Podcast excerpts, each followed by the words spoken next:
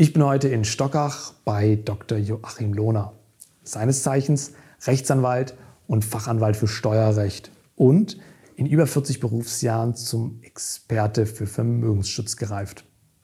In Zeiten starker Inflation, steigender Benzinpreise, aktueller Grundsteuerreform und Zensus ein nicht nur rechtlich, sondern auch medial extrem relevantes Thema. Deswegen spreche ich heute mit Dr. Lohner über das Einmaleins des Vermögensschutzes. Lieber Zuschauer, wenn ich in Interviewformaten mit Rechtsanwälten oder Steuerberatern über Gestaltungsmodelle spreche, dann sind das Denkanstöße und ersetzen keine Beratung. Deshalb, wenn ihr eines der Gestaltungsmodelle für euch umsetzen möchtet, holt euch bitte einen Experten dazu. Jetzt aber, hallo Joachim, schön, dass ich da sein darf. Ja, ich freue mich sehr, dass du bei uns in Stockach bist, denn Gespräche mit dir zu führen ist für mich immer eine Quelle der Inspiration und bringt mich ungeheuer weiter. Und äh, auf dich freue ich mich und bin gespannt auf deine Fragen. Vielleicht können wir das eine oder andere erarbeiten, was die Zuschauer wirklich weiterbringt. Ganz genau. Lass uns doch mal starten. Hm, die erste Frage, die sich aus meiner Sicht der Zuschauer stellt, ist, wann macht es eigentlich Sinn, mit Vermögensschutz zu beginnen?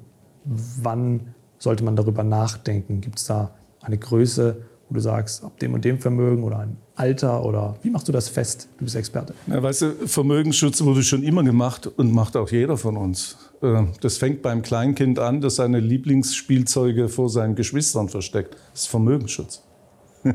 Aber hier im wirtschaftlichen Bereich ähm, macht es Sinn, schon ab einem freien Vermögen von 50, 60.000 darüber nachzudenken, also relativ früh, weil die Erfahrung zeigt, dass im Vermögensschutz die groben Fehler am Anfang gemacht werden, die du nachher nur sehr, sehr schwer wieder korrigieren kannst. Ähm, das macht es problematisch. Und deswegen muss man früh anfangen. Und deswegen gibt es auch viele Newcomer, die in äh, dem Bereich arbeiten, die sich im Internet und sonstigen Quellen schlau machen. Und das ist nur gut. Also anfangen wirtschaftlich. Die großen Familien, ja, äh, mit Millionenvermögen muss nicht unbedingt sein. Aber wenn man intensiv einsteigt, dann so ab einer Million bis drei Millionen. Oder man hat vor, in absehbarer Zeit in diese Region vorzustoßen. Dann muss du es relativ früh machen. Deswegen dann 50, 60.000 Euro. Wenn du deinen normalen Haushalt führst und sagst, ja, es reicht mir, wenn ich mit 60 einigermaßen zufrieden äh, äh, leben kann, dann musst du nicht allzu viel tun. Einiges schon, aber nicht allzu viel. Vermögensschutz heute, Vermögensschutz früher. Ist in Zeiten der wirtschaftlichen Situation heute Vermögensschutz noch wichtiger und auch ähm, die Fehleranfälligkeit äh, höher, wenn man es nicht macht, als damals? Es gibt grundsätzliche Unterschiede. Inflation ist eigentlich nicht das große Problem, denn die erwartete Inflation ist in allen Assetklassen eingepreist. Ähm, wirklich schwierig ist die galoppierende oder Hyperinflation. Sich dagegen zu schützen, ist heftig. Oder wie wir es im Moment bedenken äh, oder sehen, äh, die Inflation geht jetzt gerade sehr hoch. Ähm, das konnte man vorher nicht sehen und hat es auch nicht eingepreist. Aber das ist ein Effekt von zwei, drei Jahren. Das wirkliche Problem äh, liegt ganz woanders. Das äh, wirkliche Problem liegt in der Digitalisierung. Früher konntest du ja alles verstecken. Im Zeitalter der Digitalisierung versteckst du gar nichts. Früher konntest du sehr viel mit illegalen Tricks arbeiten. Ne?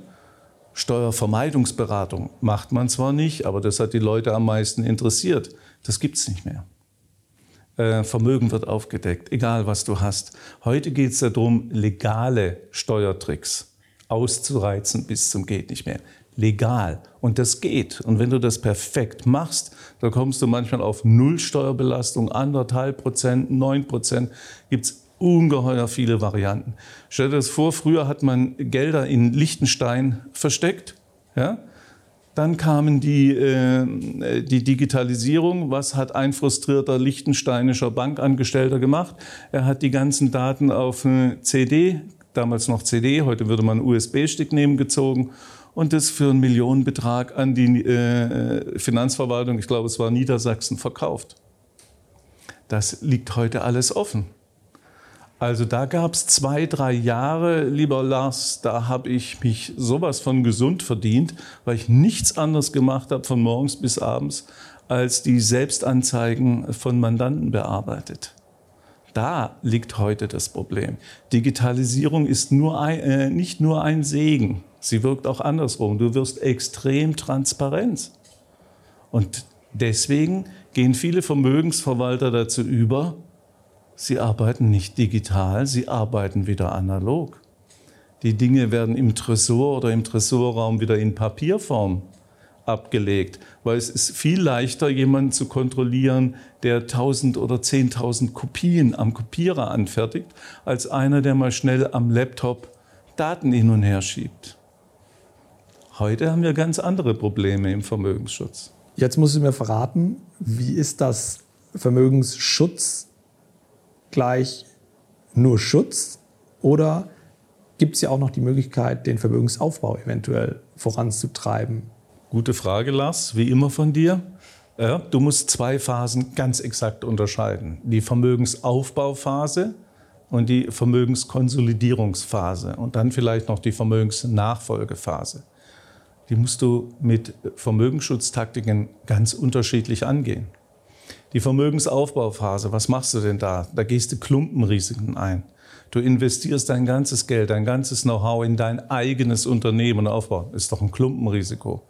Du investierst alles in 10, 20, 30 Immobilien in Deutschland. Klumpenrisiko. Aber ohne ein gewisses Risiko einzugehen, kannst du kein Vermögen aufbauen. Da musst du ganz andere Schutzmaßnahmen schaffen. Jetzt hast du es geschafft, deinen Haushalt zu den sehr Wohlhabenden zu machen. Jetzt, und das ist das Problem vieler Vermögender und Selfmade-Unternehmer und Millionäre, die haben ihr gleiches Denken dann immer noch mit 50. Das funktioniert nicht. Weil ab diesem Zeitpunkt, wo du wirklich vermögend bist, musst du ja jedes Klumpenrisiko vermeiden. Du musst raus. Man legt nicht alle Eier in denselben Korb. Du musst deine Assetklassen diversifizieren. Du musst im Ausland anlegen. Du kannst Immobilien weitermachen, wenn das dein Thema ist, aber dann musst du sie auch im Ausland machen. Also es ist was ganz anderes. Du musst anders denken. Eine vermögende Familie schaut nicht mehr, ob sie mit der Vermögensanlage noch eine richtige Rendite erwirtschaftet. Das geht nicht. Dann musst du ja ein Risiko eingehen. Ja?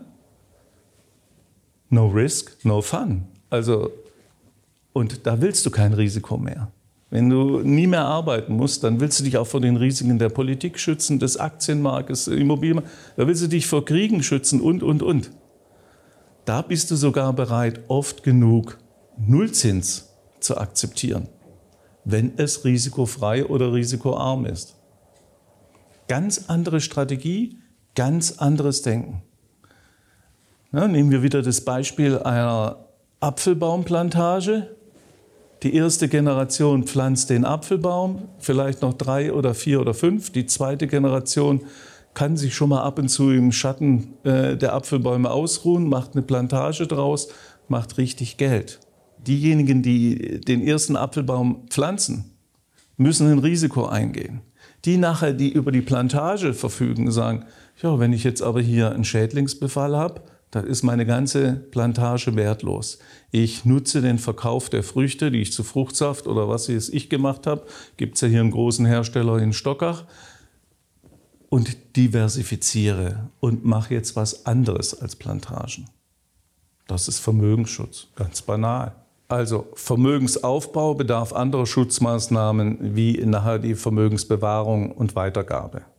Und das ist schon einmal klar weil du hast in der Vermögensaufbauphase, wie schon erklärt, wesentlich höhere Risiken. Also musst du dich noch strenger schützen.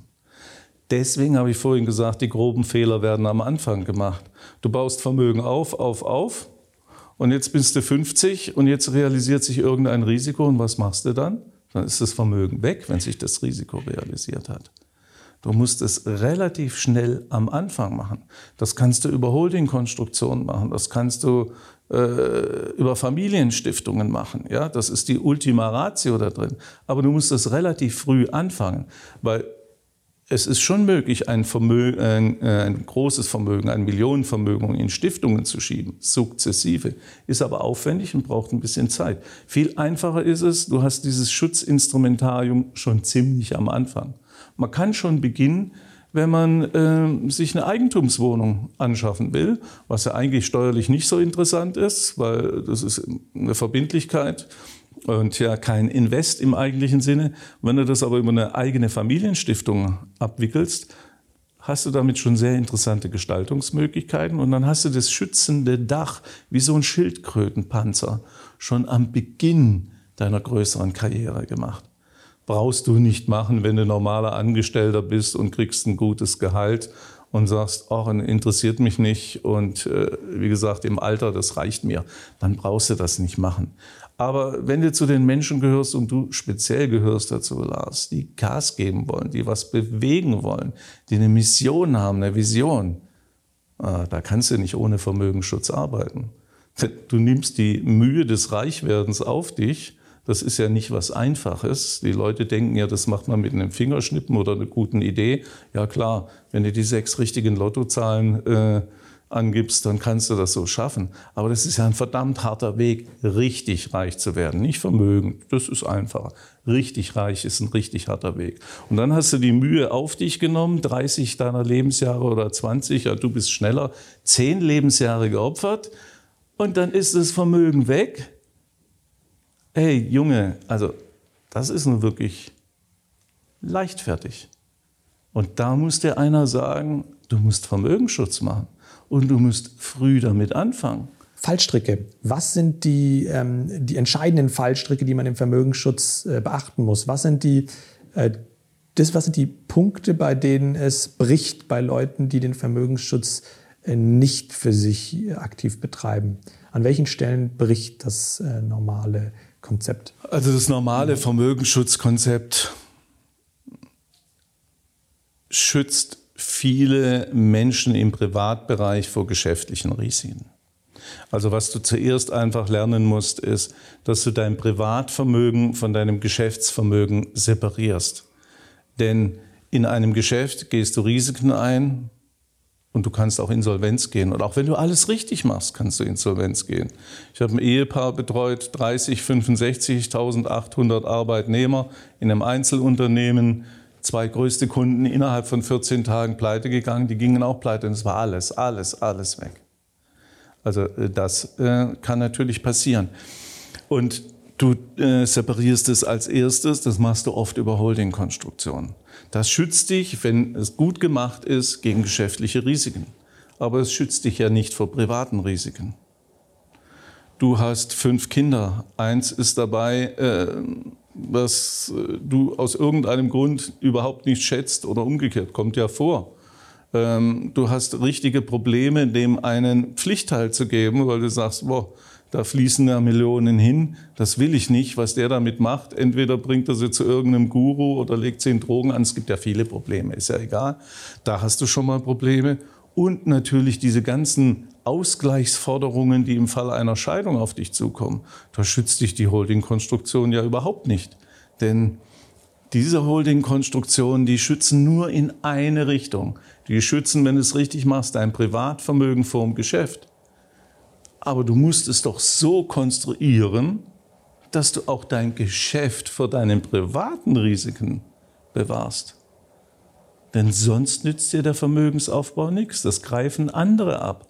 Und selbst wenn du das richtig gemacht hast und dich nie von deiner Frau scheiden lässt, aber vielleicht dein Sohn oder deine Tochter und schwupps, ist wieder ein Teil des äh, Familienvermögens weg, kann man sich mit Erbverträgen schützen. Ja, aber die müssen richtig gemacht sein.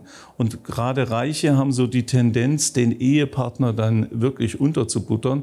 So nach dem Motto, ich bin reich und im Falle einer Scheidung kriegst du gar nichts.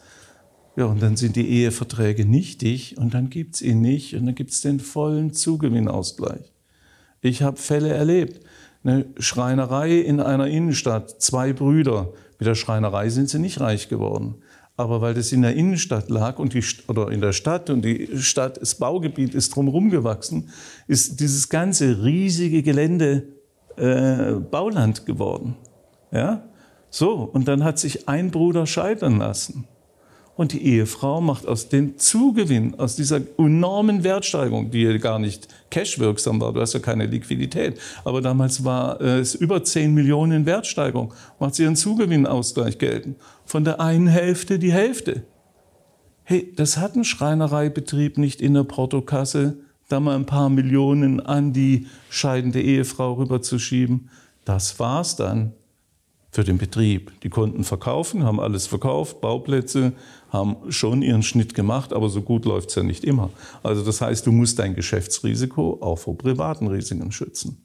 Und das ist dann schon die höhere Kunst. Okay, ich fasse nochmal zusammen. Wir haben Fallstricke einmal privates Risiko und geschäftliches Risiko. Geschäftliches Risiko sind vor allem Sachen äh, im, in, in, Form einer möglicherweise unverschuldeten Insolvenz. Das ist, das ist, das ist ein, ein Risiko. Ja, oder du machst, äh, machst einfach geschäftliche Fehler. Genau, oder geschäftliche Fehler. Das ist geschäftlich, vor denen muss ich mich schützen. Mhm. Kann ich eventuell mit Holding. Mhm. Okay. Mhm. Oder mit, äh, mit Kapitalgesellschaftsstrukturen. Mhm. Okay. Private Risiken schützen und dann auch die Verquickung aus beidem, das ist schwieriger. Private Risiken hast du angesprochen. Da das, sage ich jetzt mal, äh, Standardrisiko Scheidung. Ich kann mit dem Ehevertrag äh, was regeln, nicht mhm. alles regeln, okay. Ähm, gibt es noch weitere Fallstricke oder sind das Ja, so es gibt hohe steuerliche Risiken. Okay. Als Vermögender ist es gar nicht so einfach, ins Ausland zu ziehen. Okay. Das ist ja der Traum vieler. Ich ziehe in die Schweiz oder nach Dubai. Dubai kann ich noch zusätzlich in der Sonne leben. Alles gut, niedrige Steuern. Ja, klar, stimmt schon. Aber ähm, Inzwischen sind die Hürden der Wegzugsbesteuerung äh, extrem hoch. Also ein Beispielfall. Ich hatte einen Anruf, erfolgreicher Unternehmensberater, der wollte mir mitteilen, er ist gerade auf dem Termin zum Schweizer Notar, kauft sich ein Haus, eigentlich ist schon alles äh, gepackt für den Umzug. Da habe ich ihm äh, gratuliert und habe gesagt, ich gratuliere zur Insolvenz. Wie zur Insolvenz? Dann habe ich gesagt, naja, Ihre GmbH ist Millionen wert. Und in dem Moment, wo Sie ins Ausland umziehen, ist, der, sind, äh, die, ist die Besteuerung der stillen Reserven für den deutschen Fiskus nicht mehr möglich. Wie schützt er sich? Er behandelt Sie so, wie wenn Sie Ihre GmbH verkauft hätten. Und dann müssen Sie einen fiktiven Verkaufserlös versteuern, haben ja aber gar nicht den Cash bekommen, den Sie bei einem Verkauf ja hätten. Das können Sie gar nicht zahlen. Da hat es abgebrochen. Ein Jahr später haben wir es dann verwirklicht. Es gibt natürlich auch da Schutz. Aber viele schlaue Leute halten sich früher oder später für omnipotent und glauben, weil sie ein Vermögen so lässig leicht aufgebaut haben, das ginge immer so weiter. Uh -uh. Ein Fehler und das Vermögen ist weg. Der normale Glaubenssatz ist, Vermögensschutz ist für die Vermögenden, nicht für den Rest. Richtig oder falsch? Deine Antwort? Ja und nein. Also ein Jurist antwortet immer, es kommt darauf an. Das ist auch hier so. Aber eigentlich ist die Antwort doch relativ eindeutig. Dieser Satz ist Blödsinn. Natürlich betreiben Vermögende einen sehr intensiven Vermögensschutz. Und wenn du das ja richtig machst, wird dadurch dein Vermögen überproportional steigen durch Zinseszinseffekte. Die Nichtvermögenden wissen das nicht und können das natürlich auch nicht nutzen. Also äh, wenn du ein Arbeiter bist und es reicht dir gerade, um dich und deine Familie zu ernähren, dann musst du nicht allzu viel oder vielleicht gar keinen Vermögensschutz machen. Sobald du aber doch in andere Regionen, also finanzielle Regionen vordringst, wird das Thema interessanter. Und je länger du wartest, umso ein größeres Problem hast du. Umso später schützt du dein Vermögen, umso später setzt du die Hebel ein, die ja Vermögende nutzen, um Geld zu machen. Denn du machst ja nicht nur Geld aus deinem Geld. Vermögende machen ja Geld aus den Geldern anderen. Und du machst ja auch nicht nur Vermögen, indem du deine eigene Zeit investierst. Vermögende oder Unternehmer nutzen ja die Zeit anderer, um reich zu werden. Das heißt ihrer Arbeitnehmer und Angestellten. Und wenn du diese Hebel zu spät begreifst, dann hast du einen Nachteil. Es ist immer noch sinnvoll, Man kann auch mit 60, mit 70 anfangen, Vermögensschutz zu machen, ist ja egal. Äh, auch wenn man sagt, ja, was habe ich noch davon? Ja, du selber vielleicht nicht mehr viel, aber die Nachfolgegeneration. Ja, habe ich keine Nachfolgegeneration. Dann ist aber vielleicht sinnvoll, du machst mit deinem Vermögen etwas, wofür du schon immer geschwärmt hast, machst eine gemeinnützige Stiftung, steckst da dein Geld rein und förderst einen guten Zweck. Was weiß ich, die Kunst des Quiltknüpfens oder äh, die äh, Bienenkönigin-Züchterei. Jeder Imker hat 10.000 Arbeitnehmer. Ne? Zehntausende Bienchen, die für ihn einfach den Honig sammeln. Ist doch eine super Vorstellung. Dieses Bild kannst du doch auch auf den normalen Unternehmer hochbauen. Tausende, Zehntausende Angestellten arbeiten für dich. Deswegen ist das Thema oder die Aussage, das ist nur was für Reiche, Blödsinn. Weil wer das glaubt, das ist ja das Schöne, der wird ja nicht reich. Du hast es gerade angesprochen, Stiftung. Dein Lieblingsthema. Jetzt kommen wir zur Familienstiftung. Du musst uns mal ein paar Inhalte dazu geben. Für wen ist die Familienstiftung relevant als erstes? Ähm, und an zweiter Stelle, was sind die Hebel, die diese Familienstiftung hat? Die Familienstiftung ist also die, die Ultima Ratio, das ist die Bazooka des Vermögensschutzes. Ähm, es ist nicht die eierlegende Wollmilchsau. Es gibt natürlich auch noch andere Unternehmenskonstruktionen. Es heißt nicht, dass du ein ganzes Vermögen in die Familienstiftung steckst, sondern das ist nur ein Schutzdach. Du hast auch noch andere Konstruktionen, die dir helfen. Eine Familienstiftung ist in erster Linie Vermögen. Und zwar ein Vermögen, das du nicht besitzt, sondern nutzt. Hm? Was ist das? Ja, Oskar Wilde hat schon gesagt, der Besitz ist nichts, Genuss ist alles. Das heißt, eine Familienstiftung ist Vermögen und es ist ein dienendes Vermögen, das nur dir und deiner Familie und deinen äh, Nachfahren nützt. Das ist das Gegenteil der gemeinnützigen Stiftung, die man so kennt, die die Allgemeinheit fördert. Das ist eine privatnützige Stiftung. Privat meint dich und deine Familie, vielleicht auch noch deine Freunde, deine Arbeitnehmer, wenn du willst. Ähm, da gibt es unendlich viele Spielmöglichkeiten. Und sie ist die Bazooka des Vermögensschutzes aus äh, vielen Gründen. Du bist unangreifbar vor geschäftlichen Risiken. Warum? Im geschäftlichen Risiken will man in deine Vermögenswerte, in deine Firma rein. Die Vermögenswerte liegen aber in einer Stiftung. Warum schützt es? Weil die Stiftung die einzige Gesellschaftsform ist, in der du Privatvermögen und Betriebsvermögen durchaus mischen kannst, wenn du das richtig machst. Also eine Stiftung hat auch Privatvermögen, Immobilien zum Beispiel. Deswegen kann sie die, wie du privat, nach zehn Jahren steuerfrei veräußern. Ja? Trotzdem hohe Rendite und dauerhaft geschützt. Die Stiftung gehört niemand, die hat keinen Gesellschafter. Und das macht sie so besonders. Du als Stifter stattest die Vermögen aus mit einem sogenannten Grundstockkapital. Da nimmst du aber nur das minimal Notwendige. Alles andere Vermögen gibst du über Darlehen und Verkäufe rein. Das kann man sehr steuergünstig gestalten, sogar steuerneutral. Da diese Gesellschaft niemand gehört, schützt sie sich vor geschäftlichen Risiken, weil wenn du eine unternehmensverbundene Stiftung hast, also deine äh, GmbH-Anteile, deine Firmenanteile in der Stiftung, da dir die Stiftung dir nicht gehört, kann auch niemand da reinfinden, wenn ein geschäftliches Risiko sich realisiert. Und jetzt anders als bei den Holding-Konstruktionen, die ja grundsätzlich ganz toll sind, ich bin absoluter Freund von Holding-Konstruktionen, haben die noch einen weiteren Vorteil. Die schützen also nicht nur dein Privatvermögen vor dem Geschäft, die schützen auch dein Vermögen natürlich vor privaten Risiken. Die schützen vor Scheidung. Die schützen vor Erbstreitigkeiten. Die schützen vor Pflichtteilsansprüchen, wenn du das alles richtig gestaltest. Und das ist ja alles gut und schön. Aber was richtig interessant ist, die Familienstiftung hat so viele steuerliche Privilegien, dass du natürlich den Hebel zum Vermögensaufbau da vervielfachen kannst.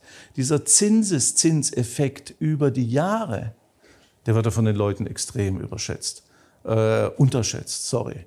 extrem unterschätzt. Ähm, da baut man Vermögen auf. Und eine Familienstiftung ist ja auf die Ewigkeit angelegt. Du kannst sie auch auf 50 Jahre begrenzen oder 30, machst eine Verbrauchsstiftung, gibt tausend Varianten, ganz egal. Aber im Grunde ist sie auf die Ewigkeit angelegt und das heißt, Generation für Generation baut Vermögen auf. Und jetzt, das Tolle ist, das Vermögen wird nicht gesplittet durch Erbgänge, es bleibt zusammen. Du bringst natürlich dort auch deine Kunstsammlung rein, deine Oldtimer-Sammlung. Dann Reiche, die sich eine Patek Philippe anschaffen. Ah, die schaffen sich aber nicht nur eine an. Die schaffen sich die Rolex an, die schaffen sich, ach, was weiß ich alles an. Da haben die 30, 40 Uhren. Das ist ja eine herrliche Vermögensanlage. Aber das macht doch die Stiftung, das macht man nicht selber. Und die Stiftung stellt dir die Uhr zur Verfügung. Kann ja sein, dass du für die Rolex am Handgelenk deiner Stiftung dann eben äh, eine monatliche Miete zahlst. Ist ja egal steuerlich alles vollkommen richtig, aber letztendlich fließt das Geld ja wieder zu dir. Und wenn man die Familienstiftung richtig betrachtet und richtig behandelt, dann wird die zu einem Tresor. Die wird zur familieneigenen Bank, weil irgendwann, wenn du sehr reich wirst, kannst du sie selber als eigene Bank nutzen aber äh, deine Kinder und Kindeskinder, die können die wirklich als Bank nutzen, weil da ist so viel Vermögen drin, dass wenn die sich etwas leisten wollen, man muss es ihnen ja nicht schenken, sondern sagt, nee, du kriegst ein äußerst zinsgünstiges Darlehen deiner Familienstiftung, zahlst es zurück. Na, wenn du es nicht zurückzahlst, dann finden wir eine Lösung innerhalb der Stiftung. Die Bank findet keine Lösung. Aber deine Familienstiftung immer. Und du bist der Herrscher der Familienstifter, Stiftung als Stifter und setzt die Leute ein, die du willst. Das können deine Familienmitglieder sein. Ganz, ganz reiche Familien und reich ist man eigentlich, ja, wann ist man reich? So ab 100 Millionen Euro aufwärts. Äh, die setzen Profis ein. Es gibt äh, professionelle Stiftungsverwalter im Rahmen eines Family Offices oder wie auch immer. Dann müssen sie sich nicht mehr mal darum äh, kümmern. Die bekommen ein ordentliches Gehalt, alles gut. Und dann baust du da ein richtiges Board ein, Advisor und sonstiges, wie in einem Unternehmen auch. Hat aber jederzeit die Möglichkeit, wieder Familienmitglieder einzusetzen, wenn du das in deiner Satzung festgelegt hast. Also ich finde das ein geniales Instrument und deswegen liebe ich das so. Ich habe die Familienstiftung ganz lange unterschätzt. Ich habe 30 Jahre bestimmt schon gemeinnützige Stiftungen gemacht und betreut, auch in der Buchhaltung und Steuerberatung. Da ist die gemeinnützige Stiftung oder gemeinnütziger Verein, gemeinnützige GmbH gibt es auch, bei Steuerberatern sehr unbeliebt, weil das sehr komplexe Buchhaltung ist. So ein vorstufiger Aufbau, Vermögensverwaltung, äh, wirtschaftlicher Geschäftsbetrieb, Zweckbetrieb und, und, und. Äh, gar nicht so einfach. Und Anfang der 2000er Jahre wurde das Gesetz geändert und Stück für Stück wurden immer mehr privatnützige, also Familienstiftungen interessant. Und heute, guck doch mal an, äh, wer hat denn keine unter den Vermögenden? Ob du jetzt als Musiker sehr erfolgreich bist oder als Fußballer meinetwegen, die haben alle Familienstiftungen. Aber die heißen dann eben nicht Familienstiftung Lars Schaut, sondern die Superreichen nehmen natürlich einen Namen, der mit ihnen nichts zu tun hat. Artemis Stiftung, ja, die gehört einer Firma sowieso. Dass es eine Familienstiftung ist, auch das wird noch nicht mal nach außen kundgetan. Es ist eine Stiftung. Denken die Leute, oh, die tun was Gutes, mein Arbeitgeber in der Stiftung, ja, er tut sich selbst was Gutes und seiner Familie. Ist doch legitim. Ist doch legitim. Und deswegen ist es einer meiner Lieblingsthemen, weil du kannst auch diese genialen Holding-Konstruktionen, die wirklich gut sind und die auch wirklich gute Berater gut verkaufen und auch verkaufen müssen, ja noch optimieren, indem du statt einer GmbH-Holding, also einer Mutter, eine Stiftung als Holding einsetzt. Und die kauft nachher deine neuen Familie, äh, Immobilien die legt dein Vermögen an. Hebelt, hebelt, hebelt. Geld verdient Geld. Ihr habt gesehen, Familienstiftung ist ein umfassendes Thema und Joachims Lieblingsthema. Hier gibt es viele Punkte, die ähm, steuerlich extrem relevant sind. Deshalb empfehle ich euch, schaut auf dem Kanal vom Joachim vorbei, weil dort sind die Inhalte und Vorteile der Familienstiftung ausführlich dargelegt. Viel Spaß dabei. Arme werden ärmer, Reiche werden reicher. Die bekannte Schere ein Ergebnis von gutem Vermögensschutz? Fragezeichen. Auch nicht nur. Wir hatten in Deutschland dieses Problem gar nicht so sehr, weil wir hatten einen sehr starken Mittelstand und den uns äh, weltweit viele bewundern. Ähm, extremes Beispiel ist die Philippinen. Da wohnen die Milliardäre in einem Ghetto mit äh, Stacheldrahtzaun und äh, Polizeistreifen mit Schäferhunden gesichert weil an die Außengrenze des Ghettos äh, münden die Slums. Wer will so leben? Auch in den USA findest du viele Siedlungen, die total geschützt sind.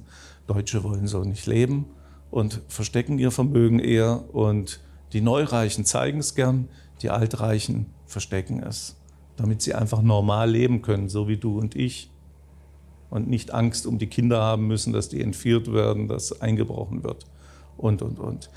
Ähm, aber auch bei uns geht jetzt die Schere zwischen arm und reich weiter auf. Einer der Gründe sind auch Berater. Warum Berater? Weil sich Vermögende halt Top-Berater leisten können. Top-Berater haben Top-Lösungen. Es ist einfach so. Der normale Steuerberater, der hervorragend ausgebildet ist, also ist eines der schwersten Examen, aber der berät ja nicht, wie du äh, dein Vermögen gestalten kannst. Es ist nicht sein Job. Sein Job ist, und dazu ist er auch perfekt ausgebildet worden, wo mache ich das richtige Kreuz auf welchem Formular? Wie erkläre ich deine Steuern dem Finanzamt richtig? Und da die ja alle ähm, dem Finanzamt zuarbeiten, sind ja Steuerberater, das hören Sie nicht gerne, aber ist oft so ein verlängerter Arm des Finanzamts, müssen sich dann nachher mit den Betriebsprüfern rumschlagen, müssen alles richtig machen. Also, der normale Steuerberater macht es nicht. Jetzt viele normale Leute haben einen Steuerberater. Was soll der die aber in Vermögensschutz oder in Gestaltung beraten? Wenn du normaler Arbeitnehmer bist und äh, du erwartest, deinen Steuerberater äh, berät dich in jeder Hinsicht, der hat gar keine Zeit dazu, er hat keine Mitarbeiter dazu und es rechnet sich nicht. Ein normaler Steuerberater verdient so gutes Geld, dass er dem nicht mehr hinterherrennen muss. Und was kann er denn für dich als kleiner Arbeitnehmer machen? Er kann dir 1000, 2000, 3000 Euro im Jahr sparen aber die Zeit, die er investieren muss, frisst den Steuervorteil doch wieder auf.